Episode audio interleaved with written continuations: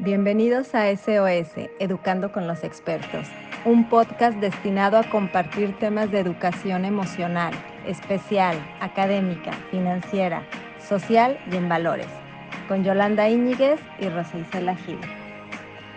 Bienvenidos a un nuevo podcast. El día de hoy abordaremos un tema muy útil, sobre todo en estos tiempos de tanta reflexión y pandemia, en una situación como la que vivimos y seguimos viviendo, la familia resultó un papel importante en el manejo adecuado de las emociones y la casa se convirtió en el escenario oportuno para fortalecer la convivencia, educar en las emociones y crear estrategias que permitan la gestión adecuada de las mismas. Sin embargo, estas premisas no son generalizadas, pero lo ideal sería que todas las familias deberían de buscar estos espacios en pandemia y sin pandemia para ayudar a sus hijos a que de una manera más consciente manejen sus emociones, a que sepan identificar lo que sienten, a que sepan aceptar y dar una respuesta asertiva en torno a determinada situación. Y bueno, pues para lograr lo anterior, existe un elemento clave que no debe de faltar. Esta es la voluntad y también la toma de conciencia de lo que estoy haciendo, diciendo y modelando a mi hijo. Las personas que tenemos la dicha de formar parte de una familia sabemos que para tener dominio y autocontrol, los padres son los principales modeladores de las respuestas emocionales de los niños, por lo que implica, primero, nosotros aprender a manejar estas situaciones emocionales para que luego nuestros hijos las aprendan. Totalmente de acuerdo, Yoli. Yo creo que el impacto emocional cotidiano en las familias es fundamental y trascendental. Yo creo que una familia que guíe con ejemplo en valores, emociones reguladas, ahora sí que es la base de hijos, seguros y felices. Sin duda, pues no es fácil. La situación actual económica de estrés y de días movidos no es el clima idóneo ahora que sí para estar siempre equilibrados. Pero como adultos tenemos la batalla, ahora sí que la batuta para formar hijos que después sean también buenos padres y buenos ciudadanos. Cada vez debemos de ser más tolerantes y empáticos. Así es, Rosicela. Y bueno, pues para hablar de este súper tema, hemos invitado a una súper, súper experta. Ella es la maestra Rosa María Macedo Trejo, psicóloga con maestría en educación, con mucha experiencia en las instituciones educativas, sobre todo de niveles de educación básica y educación superior, así como también ella ha sido docente, es orientadora educativa, imparte pláticas, talleres para padres de familia y bueno, pues está súper empapada en este tema y qué mejor que ella nos ayude a hablar sobre cómo gestionar las emociones dentro de la familia. Bienvenida, Rosita. ¿Cómo estás? Muy bien, Yoli, muchas gracias. Gracias, Rosa Isela, también a ti por esta invitación. Estoy encantada de que me hayan invitado a hablar de un tema que me apasiona y que creo que es muy importante que trabajemos en las familias. Ya han hecho ustedes un recuento eh, muy bueno sobre la importancia de, de por qué hablar de gestión de emociones en la familia. Y creo que lo primero sería dejar muy claro a qué nos referimos cuando hablamos de gestión emocional porque la palabra de repente pudiera para nosotras a lo mejor ser un, término muy conocido, pero a lo mejor no lo es para todas las personas que nos están escuchando. Cuando hablamos de gestión emocional, hablamos de ser conscientes de lo que estamos sintiendo, de ser capaces de identificar claramente cuáles son nuestras emociones, de poder aceptarlas y de poder moderar nuestras respuestas ante ellas hay que partir de, conocer bien qué es una emoción. O sea, una emoción está formada de tres componentes. Una parte eh, física o una respuesta física, que es como cuando, no sé, estás enojado y frunces tu ceño y, sientes mucho calor, se te pone la cara, la cara colorada porque está viendo eh, mayor flujo sanguíneo, a veces hasta nos ponemos sudorosos, es decir, todas las emociones desencadenan ciertas reacciones físicas en nuestro cuerpo. También hay una parte cognitiva o que tiene que ver con el pensamiento. Las emociones me desencadenan en mi cabeza algunas frases, algunas ideas. Volviendo a la emoción del enojo, a lo mejor estoy tan enojada que de repente a, una persona yo le puedo decir, te odio, eres lo peor del mundo, o me puedo a mí mismo autoagredir y decir, no sirvo para nada, soy un torpe. Entonces, todos esos em, eh, pensamientos que se vienen a mi cabeza cuando estoy sintiendo una emoción forman este otro componente. Y el tercero es el componente conductual, es decir, todas las emociones que yo siento me generan una reacción, un comportamiento. Entonces hay quien, por ejemplo, se enoja y de tanto enojo eh, agrede verbalmente o agrede físicamente, ¿no? Niños que a lo mejor para eh, canalizar el enojo que están sintiendo contra el hermano, por ejemplo, que le quitó algún juguete, le sueltan una patada o golpean la puerta o se tiran al piso y se dan golpes en su cabeza. Hay que dejar bien claro que no hay emociones malas, todas son buenas, todas son válidas, todas tienen una función de protección, de supervivencia. Lo que no es adecuado a veces es la reacción conductual que tenemos ante, ante ellas y eso es lo que hay que aprender a modular. Y la base es en que las identifiquemos con claridad, las aceptemos, las validemos y entonces trabajemos en esa regulación o en esa expresión adecuada de ellas. Fíjate que ahorita sobre lo que comentas, este, en algunas ocasiones teniendo algunas este, citas con papás, eh, nos comentaban que eh, para los niños a veces es complicado encontrar el nombre de la emoción que están sintiendo. O sea, a veces nada más es que, o sea, los papás les interrogan, ¿pero qué tienes? O sea, ¿estás enojado? ¿Estás triste? ¿Estás frustrado? Estás... Y a veces los mismos niños no saben darle un nombre propio a lo que están sintiendo en ese momento. Y si desde chiquitos no les enseñamos a que las conozcan, a que las controlen, a que las regulen, también pasamos esto hasta nuestra edad ya de, madurez, de adultos, que también a veces decimos, es que no sé, algo tengo, pero no sé qué tengo. Y digo, híjole, qué difícil, o sea, más bien qué raro, ¿no? Que no nos conozcamos. Sí, es que eh, todo parte de que debemos de educar emocionalmente al niño desde que es muy pequeño.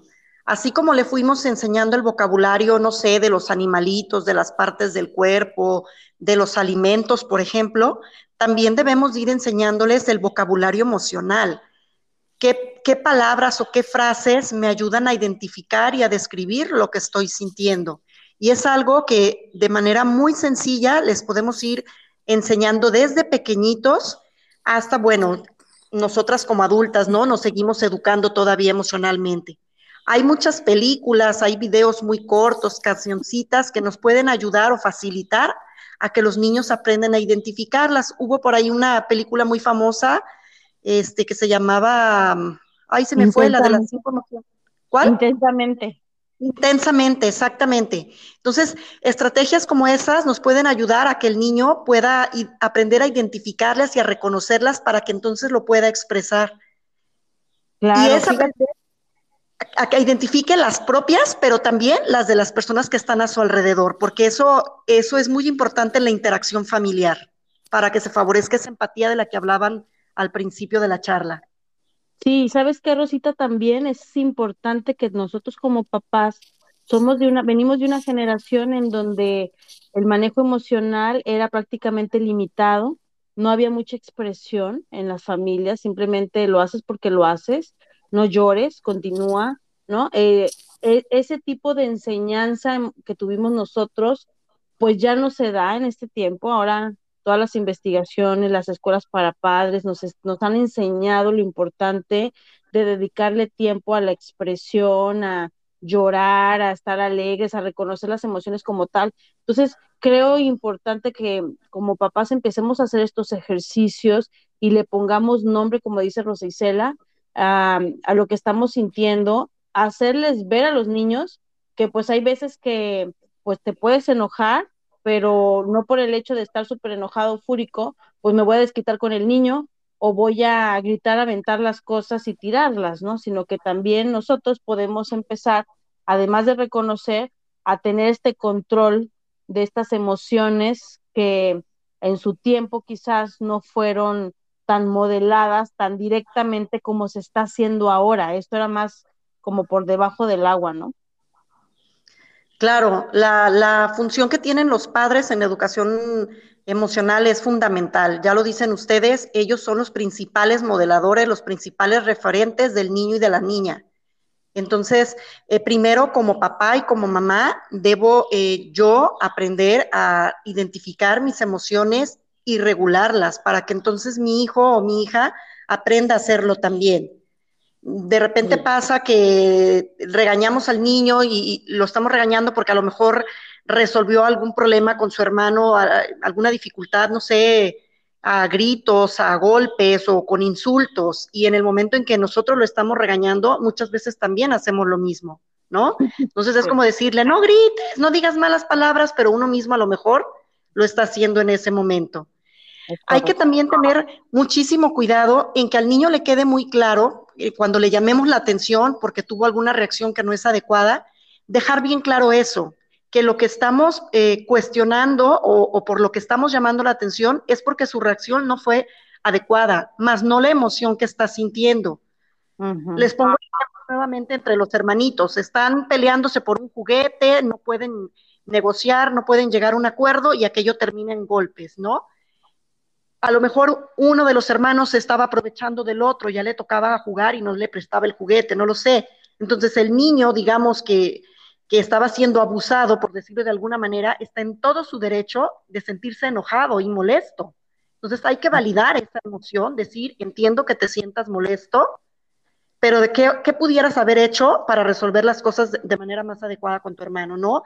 Es con frases sencillas, irles enseñando a los niños a buscar otras soluciones y que no se recurra como a esos desbordamientos emocionales poco a poco lo va a ir aprendiendo y para eso hay muchas estrategias que me gustaría compartirles algunas. Ok. Eh, miren, por ejemplo, hay varias técnicas. Está totalmente comprobado que lo primero que tenemos que hacer cuando nos sentimos que una emoción nos está desbordando es hacer un alto. Y de hecho hay una técnica que se llama la técnica stop, por la palabra en inglés que significa alto o detente, ¿no? Entonces, ¿Qué es lo que pasa? Que cuando me sucede una situación en mi vida diaria y me siento desbordado, o sea, siento que estoy muy enojado o muy triste o cualquier emoción que se esté viviendo con mucha intensidad, lo primero que tengo que hacer es detenerme un momento, antes de reaccionar, antes de contestar o de decirle algo a los demás. Tengo que hacer ese alto. Entonces es como un acróstico con la palabra stop. La S es la S de stop, de detente. Después viene la T de tomar aire. También se ha visto que la respiración es nuestro mejor aliado para regular nuestras emociones. Hay técnicas muy sencillitas, por ejemplo, como la de la respiración de caballo, que le podemos enseñar a los, a los niños, que es hacer una inhalación profunda, sostener un poco el aire, unos segunditos, y a la hora de exhalar, exhalamos por nuestra boca haciendo un sonido similar a como cuando un caballo está, está resoplando, ¿no? Se escucharía algo así, inhalo, sostengo y luego exhalo. Que muchas veces pasa que inclusive al niño hasta le da risa, ¿no? Los, los sonidos que sale a la hora de que está exhalando y se empieza a tranquilizar. Una vez que ya mm, se, lo vemos que se está tranquilizando, viene la O de observar. En esa observación es que el niño entonces sí, identifique qué es lo que está sintiendo. Ah, me sentí enojado, me sentí frustrado, me sentí decepcionado, lo que sea, para después pasar a la P, que es ahora sí proseguir con lo que está haciendo. Ahora sí, ver cómo lo voy a solucionar y ver qué le voy a contestar. El hacer ese alto y tranquilizarnos hace que nuestra respuesta sea menos agresiva, menos violenta, porque si no, generalmente, pues lo primero que se nos viene a nuestra mente, decimos o reaccionamos a veces de manera muy visceral y es cuando de repente viene el golpe, viene el empujón y, hacemos daño. Entonces es una técnica muy sencilla que se puede ir enseñando a los niños desde muy temprana edad. A veces lo hacemos de manera empírica, ¿verdad? De repente les decimos, ok, tú no juegas, vete tantito a tu cuarto. Es una manera de decir, eh, retírate un poco y tranquilízate. Pero le podemos ir a que él solo eh, aprenda a calmarse, porque no siempre estamos ahí para nosotros estar acompañándole en el desarrollo de esta técnica, sino que él pueda hacerlo por sí mismo. Fíjate, Rosita, que ahorita lo que comentas se me hace muy interesante. Este, te agradezco la, la estrategia que nos compartes, porque las mamás que nos están escuchando cada vez buscan nuevas estrategias, porque los niños necesitan mucho cambio, necesitan estarse refrescando cotidianamente. Y creo que la palabra esta de tiempo fuera, de este, no sé, algunas palabras que emplean entre las mamás, ya también los mismos niños ya hasta lo agarran como de choteo, ¿no? Y ahorita que nos compartes la palabra stop, yo pues creo que todo el mundo se nos viene a la mente lo que es el, el letrero en rojo, ¿no? Entonces rojo es como que párate en seco, que también no es bueno, pues porque era lo que nos decía Jolie ahorita, ¿no? Que antes nos decían, contrólate, no llores, cállate, súbete, no nos dejaban dar este tiempo, pero ahorita que ya nos das el acróstico de cada una de las letras, le pudiéramos hacer un letrerito a los niños en, sus, en su, por ejemplo, bueno, yo en la escuela, a lo mejor con otros colores que no sea el rojo necesariamente, y a lo mejor a cada letra de stop, dale un color como un semáforo o algo así, que también los mismos niños lo puedan ir absorbiendo de otra manera y, e implementar, pues como dices tú, esa técnica que en lo particular se me hizo muy atractiva. Sí, es que debemos de ser también creativos, ¿no? ¿De qué manera puedo ayudarle o enseñarle a mi hijo a que entienda la importancia de que tiene que, detenerse, tranquilizarse, pensar un poco las cosas para después actuar? Porque esos segundos en los que hace esa pausa le permiten tener una respuesta emocional más adecuada. Es cierto lo que dices, no se trata, o sea, regular una emoción no se trata controlarla, no se trata reprimirla sino que la expresión que hagamos de ella sea mucho más adecuada. A veces me preguntan, ¿cómo sé si mi, reacción emocional fue adecuada o no? Hay una regla bien básica, o yo le llamo la regla de oro. Tienes que cuidar que tu reacción emocional no te cause daño a ti misma. Por ejemplo, si yo para calmar mi enojo me doy de golpes contra la pared, pues me estoy causando un daño. Entonces, esa reacción no es adecuada. También debes de cuidar que no le cause daño a la gente que está a tu alrededor. Si yo, por ejemplo, para em, calmar mi frustración porque perdí en un juego, rompo el juguete o le doy una cachetada a, mi contrincante, pues le estoy causando un daño a él, que puede ser físico o puede ser verbal, ¿verdad? Porque puedo también agregarlo, agredirlo verbalmente y también, eh, pues no es adecuado. Y por último, también debemos de cuidar no dañar a los objetos a nuestro alrededor. Hay quien, por ejemplo, se enoja y destruye lo que tenga a su alcance lanza cosas o si, si el motivo del problema es un juguete, destruye el juguete. Entonces, eso no debe de ser. Si, si yo veo que estoy causando daño a esas tres personas, o sea, a mí misma, a alguien más o a los objetos que están a mi alrededor, mi respuesta emocional no está siendo adecuada. Claro. Y fíjate, Rosita, qué importante el entender que los niños pues están en, en proceso de maduración que es normal, la rabieta es normal de repente estas explosiones, el cerebro pues está madurando, pero lo que no es normal es que nosotros nos enganchemos con esa situación y nos comportamos al nivel del niño, quizás explotando igual o peor muchas veces por no tener justo este, este dominio y este autocontrol que la educación, el guiar a un hijo requiere pero tampoco es que vayamos como soldados, ¿estás de acuerdo? Siempre hay situaciones que te, quitan el tapón de una manera, bueno, a mí ya me ha pasado y que digo, Madre Santa, yo misma, hasta yo misma me asusto, pero es también reconocer cuando sobre reaccionas y decirle al hijo, ¿no? Oye, sobre reaccioné, discúlpame, no era para tanto, me pasó esto, estoy cansada por esta situación, y, listo, porque justo ellos nos están observando todo el tiempo, todo. Yo digo que siempre son como mi, mi termostato de las emociones. Si yo estoy alterada, estresada, mi casa es un caos. Si yo estoy relajada, con toda la paciencia del mundo, todo fluye bien, esto fluye de maravilla. Entonces, Mm, antes de juzgar la conducta o mandar de repente a los niños a terapia de que me, me hablan las mamás, está insoportable, hasta algo con este niño. No, no, no. Volteate a ver a ti misma. Algo está pasando por lo cual el niño está reflejando estas conductas, ¿no? Si es que el niño es como una esponjita y absorbe todo lo que percibe en el ambiente familiar.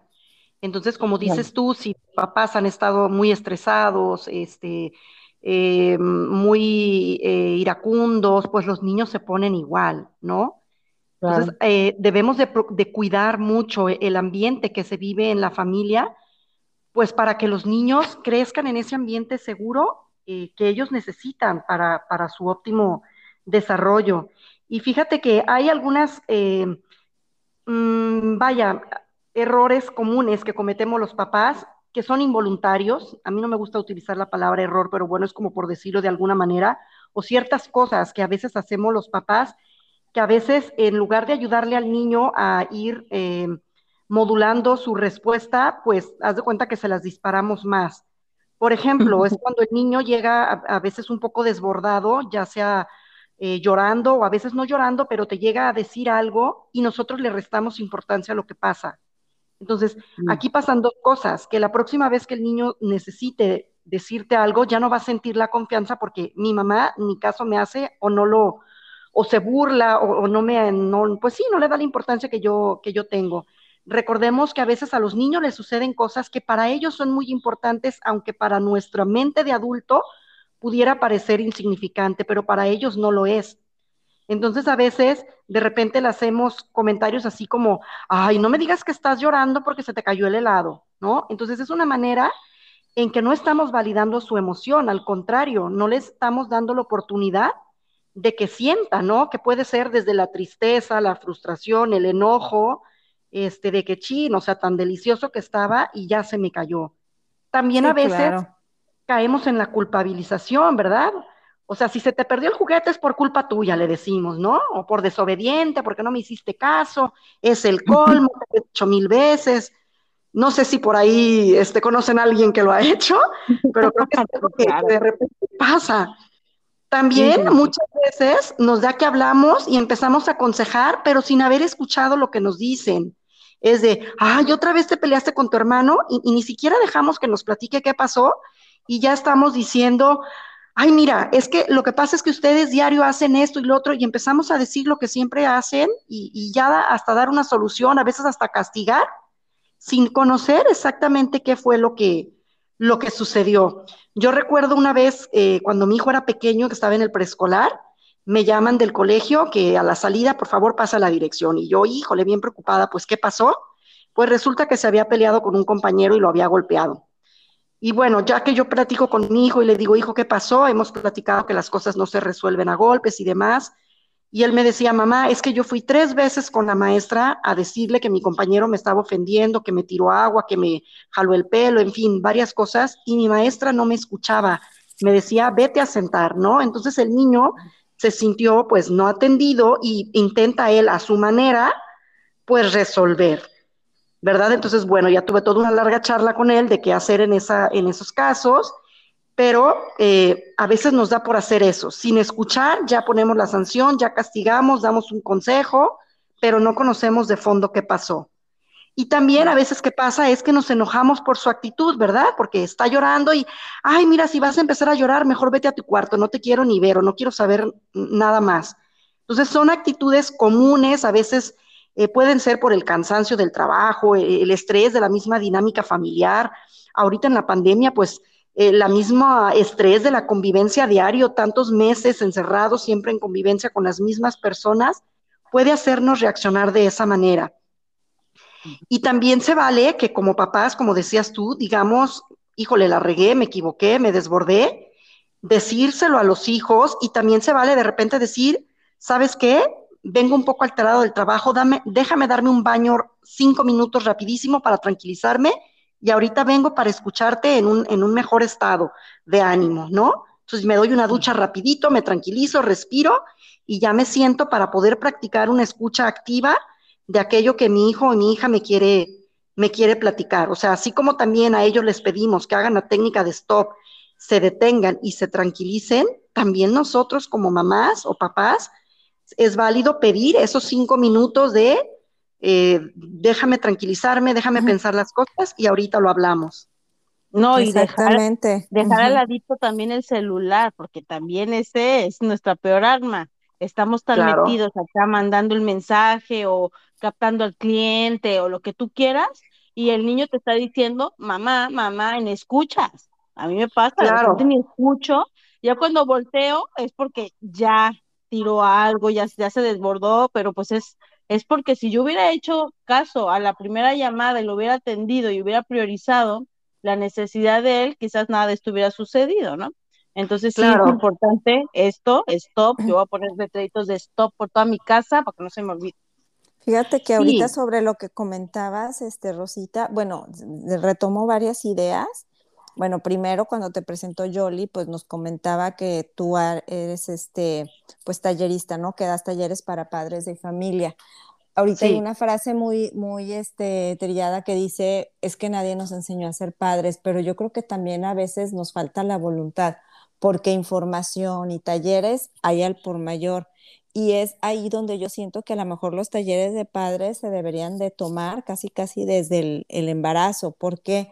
Porque ya cuando tienes al, bebé en casa, pues a lo mejor ya la cotidianidad no te permite ir asentando ciertas este, acciones o actitudes que le puedan ir ayudando al niño a fortalecer, ¿no? Su manera de canalizar sus emociones, o como papás, o como pareja, o como, ahora sí que el papel que juguemos en, en la casa.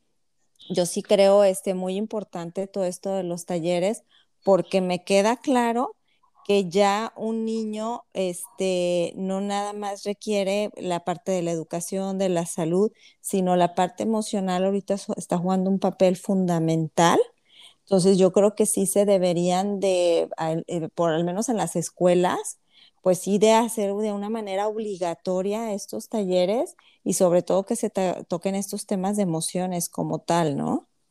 Sí, es que como, como padres nos debemos de formar. Es quizás eh, una de las, vamos a llamarle así, profesiones más importantes y para la cual no hay una eh, formación así bien sistematizada como lo hay para otras áreas del, saber.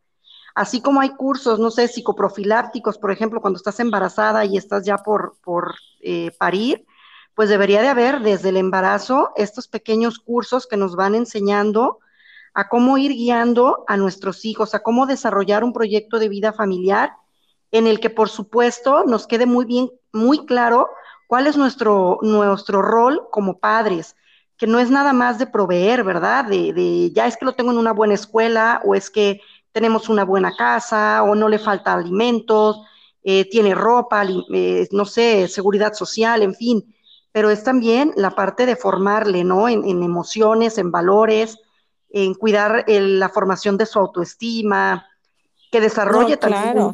y y eso se me viene muchísimo a la mente de que hemos platicado Yoli y yo. Bueno, ella y yo trabajamos en conjunto en una escuela hace algún un par de años y veíamos pues toda la problemática de los alumnos, que en su base casi toda es emocional y decíamos, es que de verdad que el examen de admisión a las escuelas no debería de ser para los niños, debería de ser para los papás, porque de esa manera tú puedes conocer la problemática o entender muchas situaciones del niño como tal, porque así es, o sea, nosotros somos ejemplo para ellos y si desde nosotros mismos no tenemos un conocimiento, una regulariz una este, reguladas pues nuestras emociones, entonces pues ahí es donde se desata todo.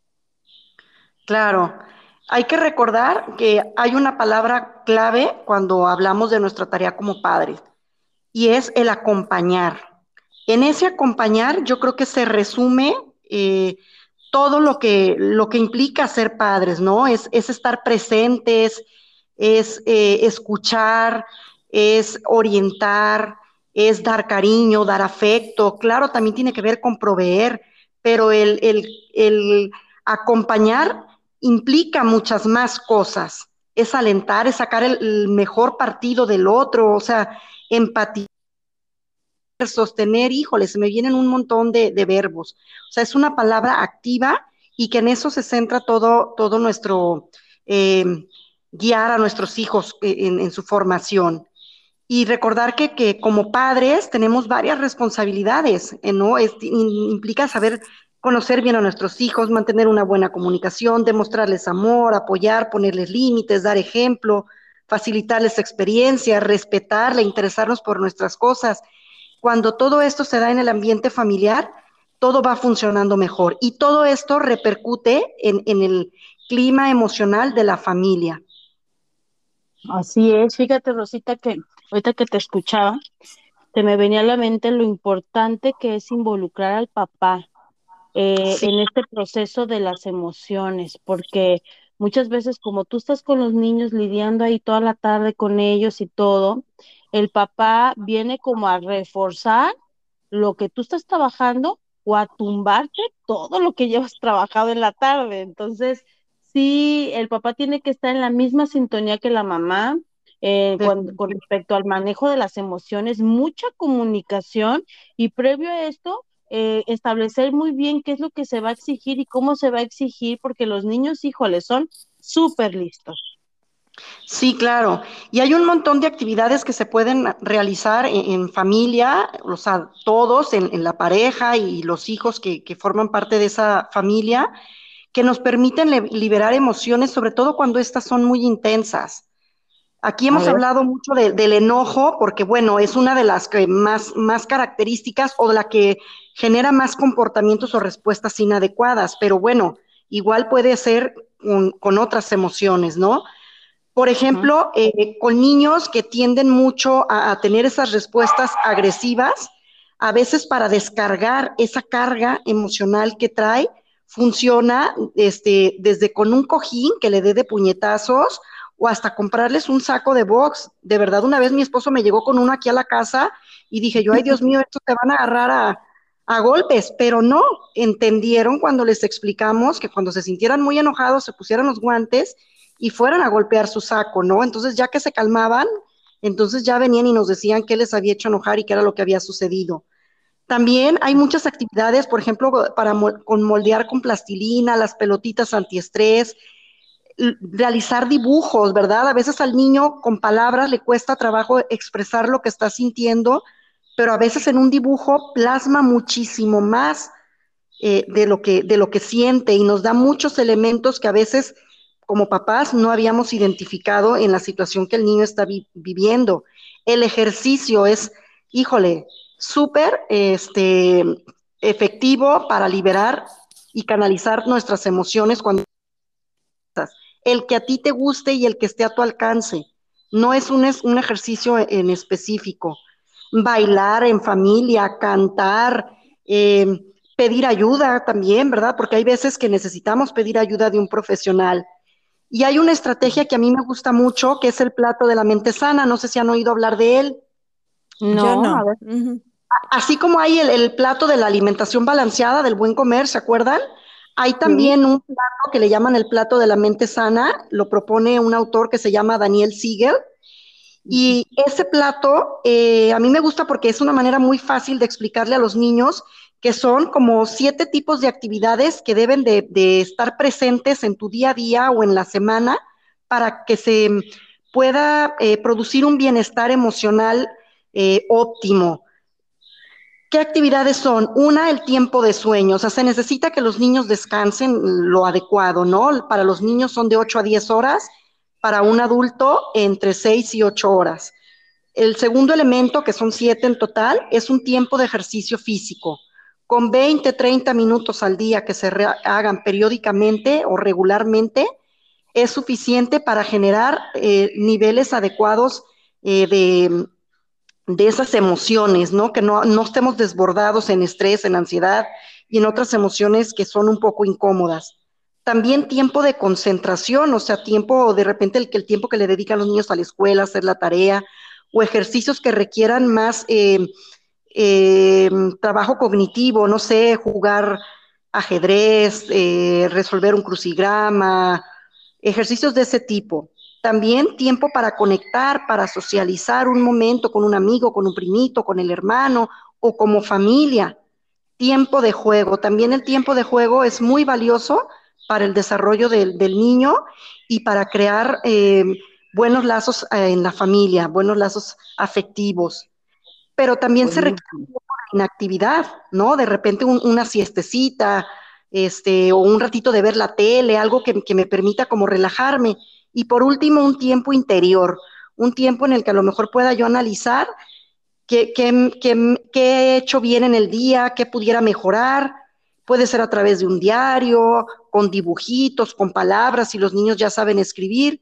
Pero si realizamos estas siete actividades que conforman el plato de la mente sana, también se, se va promoviendo el bienestar emocional de la familia. Y si lo hacemos en familia, pues todavía mejor. No es como una actividad aislada de cada persona, sino que nos podemos poner a hacer todas estas actividades en conjunto. Está buenísimo, muy bien, me encanta. Sí, está muy bien, está muy bien este, la, la distribución. Yo aquí en, hice en, en, mi agenda, estaba dibujando y dibujé un círculo, ¿no? Como un plato, pero el porcentaje del sueño, eh, pues obviamente, como decías, es una actividad que es de 8 a 10 horas, entonces abarca casi, pues una cuarta parte más bien de, de o pues sí, este, una cuarta parte del día más o menos, pero ahorita muchísimos niños pues no duermen bien, se duermen muy tarde, se desvelan, los papás no tienen el control sobre ellos, sobre un descanso, ahora sí eh, placentero como tal. Entonces me hace ver ya con el dibujo este, ¿no? La importancia de cada uno de los puntos. Claro. Se me, hace, se me hace genial la propuesta y es algo que se tiene que hacer diario, diario, diario, diario, diario. Cada una de las cosas que comentaste. Exactamente. Es que nos ha pasado a nosotras como adultos que por trabajo o por lo que sea no dormiste lo suficiente y al día, o sea, al día siguiente estás todo irritable, ¿no? Porque el tiempo de descanso es fundamental para la salud emocional. Exactamente. Fíjate que ahorita, bueno, regresando un poquito a lo que hablábamos hace rato del que nosotros somos ejemplo para nuestros hijos, hace muchos años, bueno, yo ya tengo dos hijas adolescentes, pero cuando estaban chiquitas me decían, yo decía, es que ¿por qué, por ejemplo, mi hija se llama Azul, ¿por qué Azul llora, no? Entonces me decían, bueno, es que tú tienes que de alguna manera interiorizar y ver qué llora o por qué se enoja o por qué se frustra, porque mucho del ejemplo que, mucho de lo que ella es, es del ejemplo que tuviste, ¿no? Entonces yo me empecé mucho como a analizar y me decían, es que tú lloras enfrente de tus hijas y yo no, pues no, pues ¿por qué no? O sea, ella, tu hija, tus hijas tienen que ver que tú tienes una parte humana y que lloras. Y que no pasa nada. Entonces también, como dices tú, es, es, bueno el que ellas vean nuestras emociones, pero regularlas y que vean que no lloras diario, ¿verdad? O sea, obviamente ocasionalmente, pero que demuestres tus emociones. O yo les ocultaba, ocultaba mucho que no me vieran enojadas. Entonces me decían, es que tú les estás generando a ellas un ejemplo como de, perfecta, o sea, no llora, no se equivoca, no se enoja. Entonces también te enseñan este tipo de talleres de padre de también muéstrale a tus hijos que eres humano, que te equivocas, que te puedes frustrar, que te puedes, que puedes llorar, que puedes romper algo de, una, de manera este, no cotidiana, y, a mí la verdad eso en lo particular me sirvió bastante porque yo sí no me permitía muchas cosas por darles un mal ejemplo, ¿no? Porque esa imagen teníamos antes y bueno, ya esta modernidad de tanto psicólogo y analista y todo, a veces que nos parecía un poquito exagerado porque sí hubo como un periodo en el cual sí era... Eh, pues a lo mejor se oye mal que yo diga la palabra exagerada, pero sí yo veía a veces una sobreprotección muy fuerte con algunos niños entonces, o, la mamá que jamás fallaba al taller de padres, ¿no? Que decías, ay, esta mujer como para qué viene si es la única que no lo necesita, ¿no? Pero, ¿sabes una cosa? Es que lo necesitamos todo el tiempo. Yo también tengo dos hijos adolescentes y en, el colegio donde los tengo hay escuela para padres una vez al mes y yo no me la pierdo. Y, y a veces otras mamás me dicen, pero si tú eres psicóloga, si tú eso te dedicas, y sí, pero también soy mamá y, soy humano y, también necesito como refrescarme y recordar ciertas cosas porque también me puedo equivocar. Y, es y aparte, ¿sabes qué? Que eres mamá de diferentes etapas de tus hijos. Exactamente, sí. Y hay que, estar atentos a eso. Claro. Porque cada etapa tiene ciertos retos y debemos irnos adaptando a cada uno de, a cada uno de ellos, ¿verdad?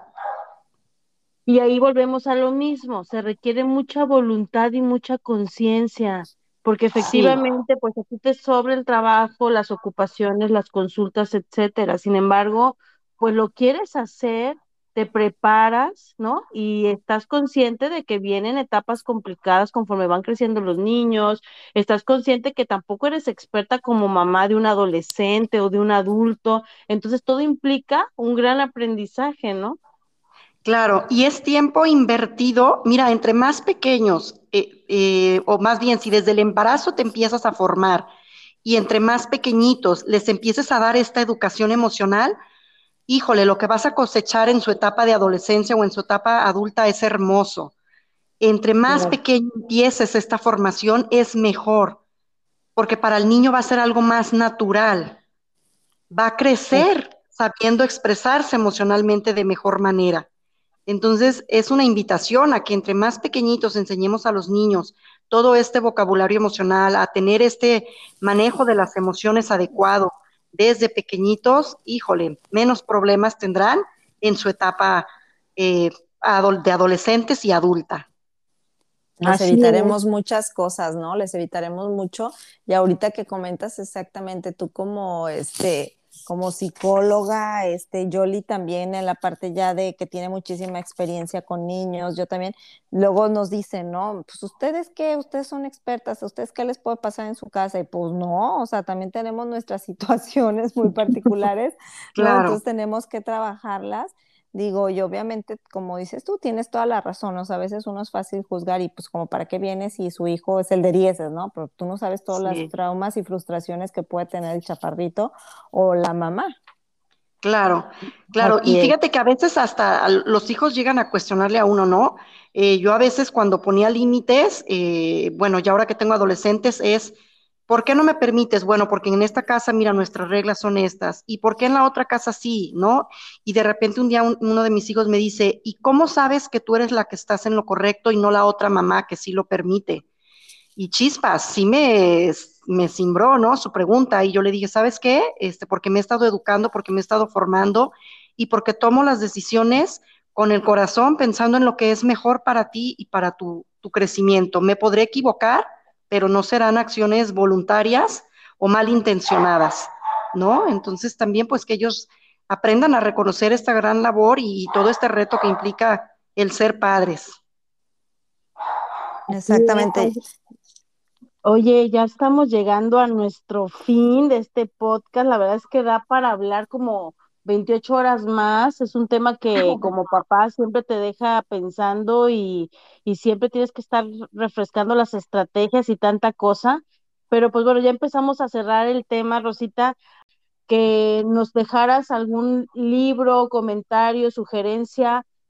Sí, claro que sí. Eh, mira, eh, las ideas con las que me gustaría que, se fueran las mamás, los papás que nos están escuchando, es que busquen formarse, busquen formarse como padres en sus escuelas o hay un montón de cursos también en, internet que pueden tomarlos en línea. Hay muchas eh, eh, profesionales que pueden seguir a través de Instagram. Hay muchas páginas serias, como por ejemplo está la de Educar es Todo, está Álvaro Bilbao, está J. Martín Guardado, está Marian Rojas Estapé, que son gente muy profesional que trabaja mucho la parte eh, de educación o de orientación familiar. También hay que eh, informarse más sobre lo que viene siendo la parentalidad positiva, que es un estilo de crianza que ahorita está eh, teniendo mucho, mucho, se le está promoviendo mucho porque promueve un estilo de crianza muy participativo en el que toda la familia participe, que refuerza los lazos familiares en un ambiente libre de, libre de violencia. Yo les también les invitaría a anticiparse siempre a los problemas en casa, a procurar identificar las situaciones o las áreas que generan tensión y llegar a acuerdos en familia sobre cómo pueden solucionarlos antes de que exploten los problemas y que se desborden nuestras emociones. Y me gustaría cerrar con una frase que dice que todos somos capaces de regular lo que sentimos si antes de actuar nos paramos a pensar. Mm. Y esto es relación a lo que era la técnica stop que les mencioné, ¿verdad? Entonces es muy importante como hacer un alto, detenernos, respirar, tranquilizarnos antes de actuar y tener una reacción de la que después a lo mejor nos podamos eh, arrepentir o sentir mal porque le causamos daño a alguien más o a nosotros mismos.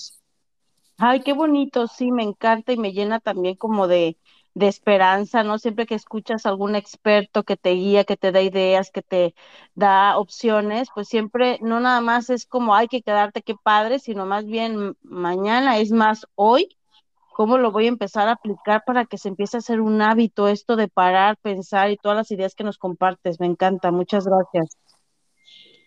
No, al contrario, pues espero que haya sido de, de, utilidad y como dices tú, sobre todo que sean cosas muy prácticas que se puedan empezar a llevar a cabo en, en sus hogares. Así es.